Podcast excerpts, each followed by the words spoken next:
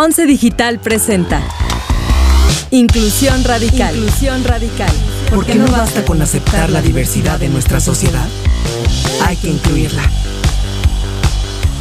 Hola, hola, les doy la bienvenida a Inclusión Radical, un espacio más en donde vamos a hablar de la comunidad LGBTTIQ en este, el mes del orgullo. Solo un pretexto, no dejemos de luchar todo el tiempo por nuestras causas, pero bueno, al final el pretexto para hablar de crecer como población LGBTTIQ.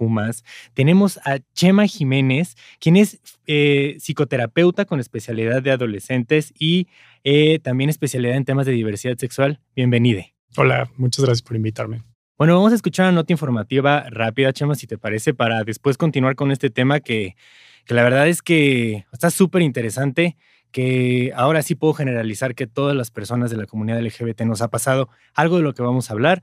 Escuchemos unos datos que nos van a dar pie a la discusión y continuamos con el tema. Súper. De acuerdo con la encuesta sobre discriminación por motivos de orientación sexual e identidad de género 2018, en México, 8 de cada 10 personas LGBT reconocen su orientación sexual e identidad de género durante la infancia y la adolescencia. 50% de las personas encuestadas decidieron no hablar de esto con su padre, sus familiares o sus maestras y maestros. 27.7% tuvieron que irse de casa antes de los 18 años, cifra que incrementa a 31.7% para hombres y mujeres trans. 9 de cada 10 personas que identificaron su orientación sexual o identidad de género no normativa durante la adolescencia o antes, tuvieron que esconderla en la escuela, su vecindario o colonia y con su familia. Prácticamente todas las personas encuestadas, 96.8%, reportaron haber escuchado chistes ofensivos sobre las personas de la diversidad sexual y de género. Chema, ¿qué te parece? Voy a retomar un punto súper importante. La encuesta de discriminación por motivos de orientación sexual nos dice que 9 de cada 10 personas que, identificaron su orientación sexual o identidad de género no normativa durante la adolescencia o antes tuvieron que esconderla en la escuela, su vecindario o colonia y su familia. ¿Qué representa para una persona y, más aún, qué representa para una persona de la comunidad LGBTT y Q en México el crecer como parte de la comunidad? Pues mira, creo que un buen lugar para empezar es reconocer que como vivimos en este contexto muy binario, eh, existe como esta fantasía cultural de que la gente LGBTQ más como que aparece de repente mágicamente en la adultez. Y además hay como todos estos mitos como de que te convierten o te reclutan o que algo tuvo que haber salido mal en tu historia para que tú tengas estas experiencias menos normativas. Entonces creo que lo primero que, implica crecer como una persona LGBTQ más en México y creo que en cualquier lugar es que no se reconoce tu existencia como válida, siempre sujeta a sospechas, ¿no? Como de esta curiosidad muy poco ética, y, como todos estos discursos alrededor de no te metas con mis hijos, ¿no? Como aléjate de, de, como que la ley no intervenga en cómo yo ejerzo mi paternidad o mi maternidad, tiene que ver con eso, como con esta fantasía de que originalmente todas las personas no son trans, no son gays, no son bisexuales, ni pansexuales, ni intersex, ni nada, y pueden correr el riesgo de convertirse en eso, que se percibe como algo muy negativo. Entonces, cuando tú creces teniendo esa experiencia, pues usualmente sientes mucha vergüenza, te tienes que aislar, tienes que estarte editando todo el tiempo, pues para no experimentar como agresiones, para no incomodar a las personas en tu contexto.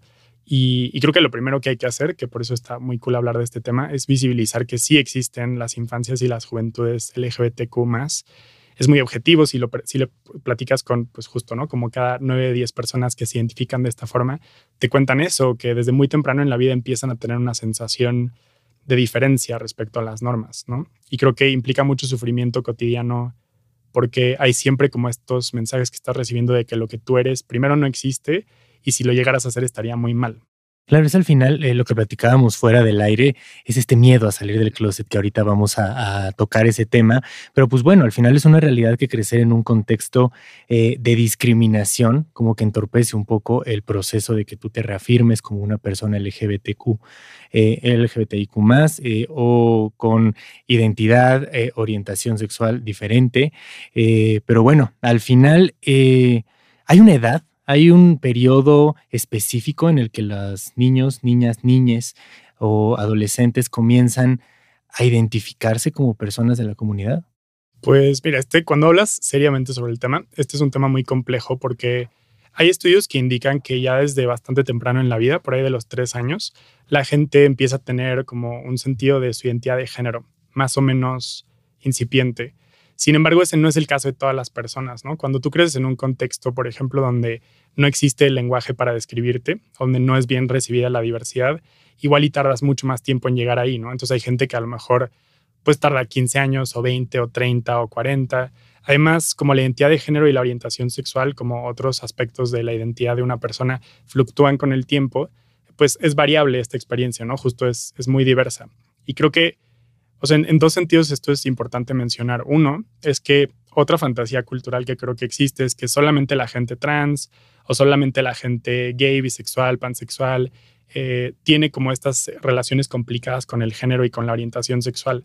Y no se considera que la gente cisgénero, la gente heterosexual también tiene una relación compleja con el género, con la orientación sexual. Como que se asume que ese es el estado natural. No, no vemos que cualquiera de estas opciones forma parte de la diversidad sexual y pues que pasan diferentes cosas a nivel biológico, cultural, familiar, social, que llevan a que una persona se identifique de una cierta manera. Creo que actualmente también se habla mucho acerca de la fluidez, lo cual complejiza el tema porque pues tú te puedes identificar de una forma en un momento de tu vida y de otra forma en otro momento de tu vida. Sin embargo, a veces creo que ese tipo de como de reconocimiento de la fluidez se ha usado por discursos muy conservadores para asumir que podemos cambiar ¿no? la orientación sexual o la identidad de género de las personas y pues está detrás de estos esfuerzos como conversivos, estos esfuerzos por corregir la orientación sexual o la identidad de género y eso es muy problemático, ¿no? Tampoco habría que avanzar en esa dirección. Pero digamos que más o menos en general las personas desde temprano en la vida vamos teniendo una sensación de cuál es nuestra identidad de género, de cuál es nuestra orientación sexual. Y si es alejada de las normas, en el sentido que sea, lo que casi siempre pasa es que se invisibiliza eso y hay muchos esfuerzos sociales por corregir, ¿no? Como estos comentarios que te hacen como, no juegues eso, no te muevas de esa forma, ¿no? Como las niñas no hacen esto, los niños no hacen esto otro. Pero desde bastante temprano en la vida, para muchas personas, ya empieza a haber este sentido de, como esta conciencia de diferencia. Entonces podríamos decir que, bueno, al final todas las personas consciente o inconscientemente vivimos este limbo de identidad sexual en el que, en el que de niño, niña, niña te preguntas qué soy, eh, a qué pertenezco. Y bueno, las personas, eh, mujeres, hombres, cis, eh, pues tienen una vía muy fácil, ¿no? Porque es la normativa y es, es esta es este código binario que puedes seguir este, sin problema, ¿no? Sales de eso y hay una opresión. Y eso es lo que alimenta lo que platicamos ahorita, el miedo de salir del closet. Y al final, y, no me dejarás mentir, y, las personas que nos estén escuchando, eh, que pertenezcan a la comunidad o que han vivido este proceso, no me dejarán mentir, que sí hay un miedo muy, eh, muy arraigado en el tema de, de salir del closet. ¿Qué va a implicar salir del closet? Y tanto social como interno. Creo que hay varias salidas del closet en una persona. Primero la interna, después la social, después en el trabajo, después en la escuela, que al final, bueno, debería, y por el, por el contexto en el que vivimos, debería de no serlo así, pero bueno, al final tiene que ser, adaptémonos a lo que y acotemos a lo que vivimos en este momento. ¿Cómo se construye este miedo a salir del closet y qué impacto tiene después de que yo tuve miedo a mis, no quiero decir que esté mal o esté bien, pero solamente son situaciones pero yo tuve miedo de, este miedo de salir del closet hasta los 45. ¿Qué pasa de los 45 al año 1? ¿Me explico? O sea, ¿cuál es este impacto de desarrollo que tengo en mi persona por vivir con este miedo de salir del closet? Pues mira, los humanos somos mamíferos y somos primates y los primates son seres muy sociales, entonces nuestro sistema nervioso está diseñado para operar en tribu. Entonces el tema del reconocimiento, de la pertenencia es vital para la salud mental, ¿no? Incluso para la salud física. Cuando tú tienes desde muy temprano en la vida como esta conciencia de que algo muy cercano a quien tú eres, ¿no? Como esta esencia, digamos, como de tu persona, es negativo, se percibe como negativo en el contexto, es, es muy complicado que tu autoconcepto, por ejemplo, sea positivo, ¿no? que tengas buena autoestima y vas aprendiendo que hay algo acerca de ti, esa es como la conclusión a la que puedes llegar, hay algo acerca de ti que está muy mal. Eh, y creo que el riesgo, como que el, dispositivo que se usa para, para que las personas no salgamos del closet o para que no seamos tan visibles, es justo la amenaza de, de la exclusión, ¿no? La amenaza de que los vínculos se terminen, de que dejes de tener el cariño y como la aprobación y la aceptación de las personas que tú quieres. Además de eso, y creo que esto también es muy importante mencionar, hay amenazas muy, muy concretas, como muy literales, de violencia física y sexual, ¿no? Como para la mayoría de las personas trans, por ejemplo, sí, sí sobre, sobre todo si visiblemente das marcadores de, de, diferencia, porque como que tenemos este rollo como de ver a la gente y como tratar de clasificarla luego, luego en estas cajitas binarias que tenemos. Entonces, quien sea que se salga de eso, corre riesgos muy, muy concretos, ¿no? Como, por ejemplo, entrando al edificio, que esto pasa en todos los edificios, ¿no? Pero te piden una identificación. Si tu presentación es más masculina, pues usan pronombres masculinos. Pides pasar al baño y justo es como hasta estos dilemas, ¿no? Que digamos que si tú pues eres una persona cis, heterosexual, si tu experiencia se apega un poco más a las normas, no te enfrentas con todo este estrés minoritario que le han llamado. Entonces tiene como muchos efectos nocivos en tu autoconcepto. Em, también tienes que cindirte mucho, ¿no? Como ser una persona en unos contextos, ser otra persona en otros contextos. Puedes experimentar violencia física. Es muy común que, que las niñas y los adolescentes LGBTQ también sufran bullying. Entonces también está esta violencia como psicológica y emocional, facilitada por las instituciones escolares, muchas veces facilitada también por la familia. Entonces es muy complicado alcanzar una salud mental en medio de ese contexto. Además, así de forma más amplia, pues si no se reconoce la validez de tu identidad en términos jurídicos, en términos como del mismo Estado, también es una cosa muy compleja porque no puedes tener realmente salud mental si no hay ciertos derechos eh, humanos y ciertas garantías civiles fundamentales disponibles para ti. Claro, al final, y el, lo que dices, ¿no? El tema es mientras se siga utilizando la orientación sexual como ofensa y burla, pues al final siempre va a haber una represión de cómo tú te adaptes y siempre va a haber un me voy a esconder y todo. Te quiero hacer una pregunta. Eh, nosotros siempre hablamos como de, bueno, acéptate, este, hay una gran comunidad que apoya la diversidad, hay que hacer eh, una red de personas que a lo mejor y no pertenecen a la comunidad LGBT, pero que sí puedan ser aliadas en este tema. ¿Es válido no salir del closet? O sea, yo soy una persona que llame a los 15, 16, 17, tengo sospechas de, o, o ya me identifico como una persona homosexual, bisexual, pansexual, trans, eh, de, de todo el tema de la diversidad. Es válido el poder decir yo no quiero salir del closet, yo me voy a morir estando en el closet y soy muy feliz eh, hasta cierto punto reprimiendo mi identidad eh, sexual y mi orientación sexual. Me encanta esta pregunta porque a mí a veces la imagen de salir del closet me parece un tanto problemática porque siento que deposita la responsabilidad de ser valiente, digamos, en la persona que está experimentando la opresión y la violencia y el riesgo. Y, es muy cierto que en algunos contextos no es seguro, eh, como manifestarte, ser visible. Y hay, quiero decir, contextos eh, como geográficos o no como culturales, pero también temporales. Es decir, no sé si a lo mejor yo tengo 10 años y estoy en un contexto y no tengo todavía el lenguaje apropiado. No, o sea, como que siento que no tendría por qué ser una presión adicional que te pongas, ¿no? Y que si no estás saliendo del closet, entonces estás siendo cobarde. Hay estas otras imágenes como invitar a la gente, ¿no? Como hacia adentro, que es, que es un movimiento distinto. En lugar de que tú salgas, es como pensar a quién sí quiero hacer partícipe de, esta, de este aspecto de mi identidad, de este aspecto de mi vida. Y también hay este autor que se llama Jacob Tobia, que usa la imagen de un caracol que justo sale y se mete a su concha conforme está percibiendo que el contexto es seguro. Porque, mm, no sé, no, a lo mejor un ejemplo muy menso, pero cuando tomas un taxi, ¿no? Eh, o sea, quizá haces ciertas cosas como para, si, si, eres, por ejemplo, ¿no? Como un hombre gay, que es una experiencia que más o menos me es cercana, como que puedes, digamos que editarte, no resultar tan femenino, ¿no? Como no tan, no estás haciendo estos manerismos tan claros, o si vas con tu pareja, a lo mejor no estás haciendo manifestaciones públicas de afecto. Em, entonces, bueno, no para todas las personas LGBTQ más es posible editarse y digamos que dejar de dar estas señales de diferencia, pero creo que es una herramienta de autocuidado y de protección. Entonces, sí me parece que es complicado, o sea, si tú no haces cierto trabajo, pues por abrazar esa parte tuya, ¿no? Y como por tratar de encontrar espacios en los que te puedas manifestar más libremente, sí creo que eso genera mucho malestar psicológico pero nada más creo que hay que ser cuidadosos con no depositar esa responsabilidad del todo en la persona, porque sí creo que objetivamente, incluso en el 2021, sigue siendo muy difícil para la mayoría de las personas LGBTQ más eh, como ser visibles, ¿no? Y, de forma como muy pública. Al final, pues mientras estés en un entorno seguro, es, va, a dar, va a dar mucho pie a que puedas llevar a cabo esta acción. Digo, al final, como dices, no culpar al 100% a la persona, sino al entorno también y a todas las variables que puedan estar eh, alrededor de esta persona. Gracias por no me quería hacer esta pregunta. Para entrar a un tema polémico y más actualmente, infancias trans. ¿Existen, no existen? Eh, los niños, niñas, niñas y adolescentes tienen la capacidad de eh, autodefinirse como personas trans. Eh, hay mucha esta idea arraigada de se van a arrepentir, a los 20 van a querer hacer su transición, el apoyo familiar, que es el, primer encuentro con, con, personas nucleares. Cuéntame, ¿qué opinas de eso? Sí, pues esta respuesta a lo mejor va a ser un poco larga, ¿no? Pero no te preocupes.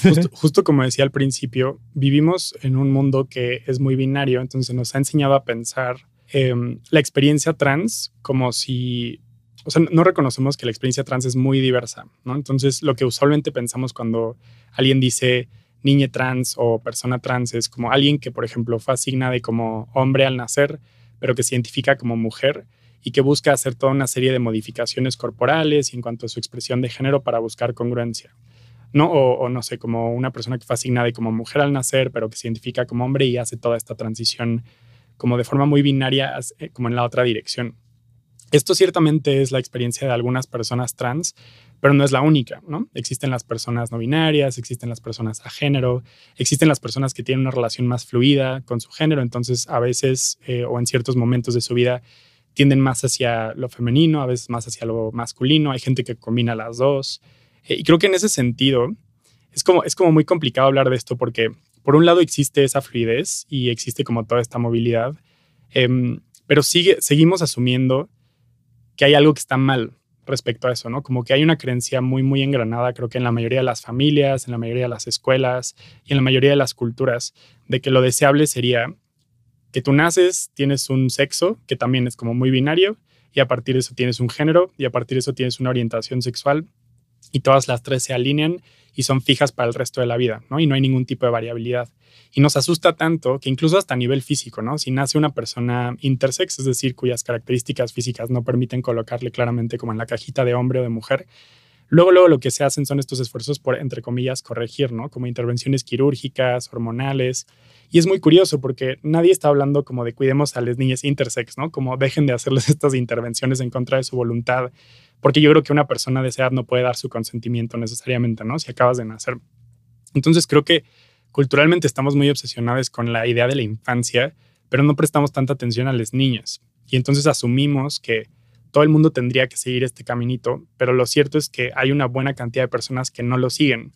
Y creo que, o sea, como, bueno, para responder más concretamente tu pregunta, completamente creo que existen las infancias y las juventudes trans. Creo que, o sea, desde, desde muy temprano en la vida las personas deberían tener como creciente autonomía corporal, sobre todo, y de decisiones que tienen que ver con su propia identidad creo que hay como esta herencia así desde tiempos del Imperio Romano de pensar que los hijos son propiedad de sus familias y en particular de su papá, ¿no? Porque hay como toda esta idea de el pater, ¿no? Como de la familia, eh, la patria potestad, todas estas cosas que dicen, ¿no? Como que la ley de las infancias trans, por ejemplo, en el 2019 se detuvo en parte por esta cuestión como jurídica de cómo vamos a intervenir con la patria potestad, ¿no? Como, y, es, y es una cosa muy extraña porque creo que no somos propietarios de nuestros hijos. Por supuesto que todas las personas necesitan estructura, necesitan límites, cualquier familia le transmite pues un sistema de valores a sus hijos, pero desde mi perspectiva, gradualmente lo ideal sería que pues fueras cobrando más autonomía y sobre todo auto, autodeterminación y en términos de estas cosas como tan cercanas a ti, ¿no? Como tu propio cuerpo,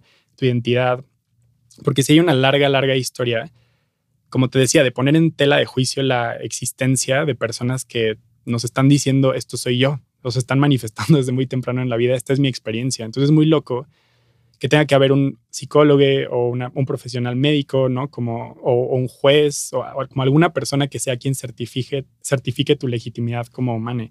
Creo que eso es súper denso y es, y es, muy extraño y, y es de las cosas que contribuyen a que haya tanta violencia y tanto malestar psicológico en las niñas trans.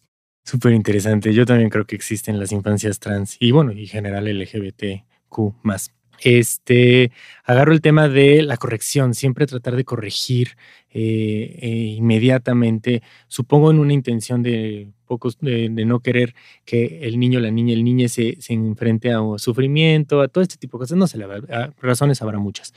Terapias de conversión y suicidios. Ahí, esto ya lleva a temas ya mucho más densos. Eh, a mí me suena la terapia de conversión a algo arcaico, algo pues, verdaderamente horrible.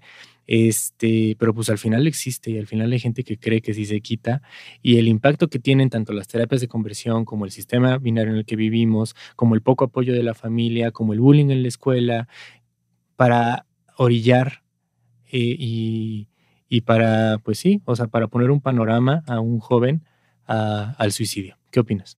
Pues justo antes de empezar a grabar me decían, ¿no? Que la idea del podcast es sí hablar acerca de la cuestión como jurídica y tal, este, legislativa, pero también del día a día, ¿no? Como que desde el cotidiano podemos hacer como personas que pertenecemos a familias, a comunidades para mover esto del lugar.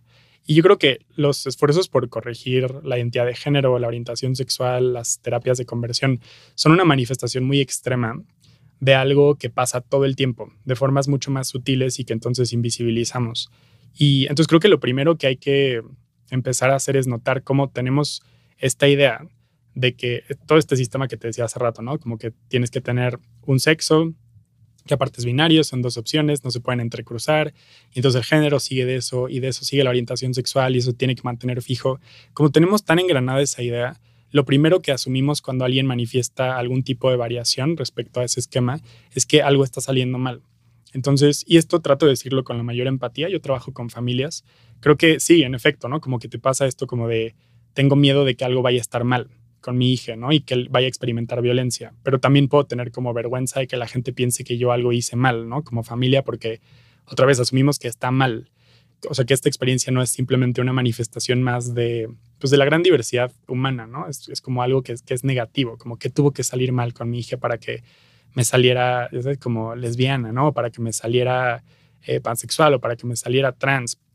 Entonces creo que hay como mm, muchas cosas que se pueden hacer por frenar ese impulso automático que sentimos a corregir a la gente, ¿no? Cuando no está haciendo lo que tendría que hacer, entre comillas, de acuerdo con su género o con su orientación sexual.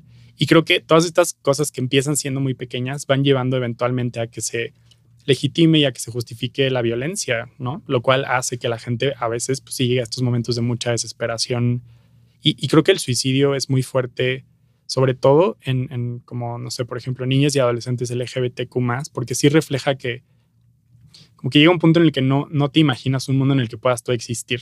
Y ese tipo de desesperanza es, es brutal, ¿no? Como, o sea, cuando hablamos de como no meterse con las niñas, ¿no? Como de cuidar a las infancias. O sea, creo que habría que enfocarnos más bien en esto, ¿no? Como en la salud mental y en todos los efectos negativos que tiene invalidar la experiencia de alguien, en lugar de estar como tratando de, no sé, estas cosas, estas mantas, ¿no? Y estas protestas a mí, la verdad, me. Sí, con los niños no, y así, este tipo de cosas que pues al final no volteas a ver, pues otros temas que cierto, hasta cierto punto les estamos causando las personas, pues a todos, todas, todos los que vivimos en, en un sistema opresor de estas infancias LGBT y Q ¿Por qué hablar de derechos sexuales con los niños? ¿Por qué hablar de diversidad sexual, de identidad sexual con los niños, niñas, niñes?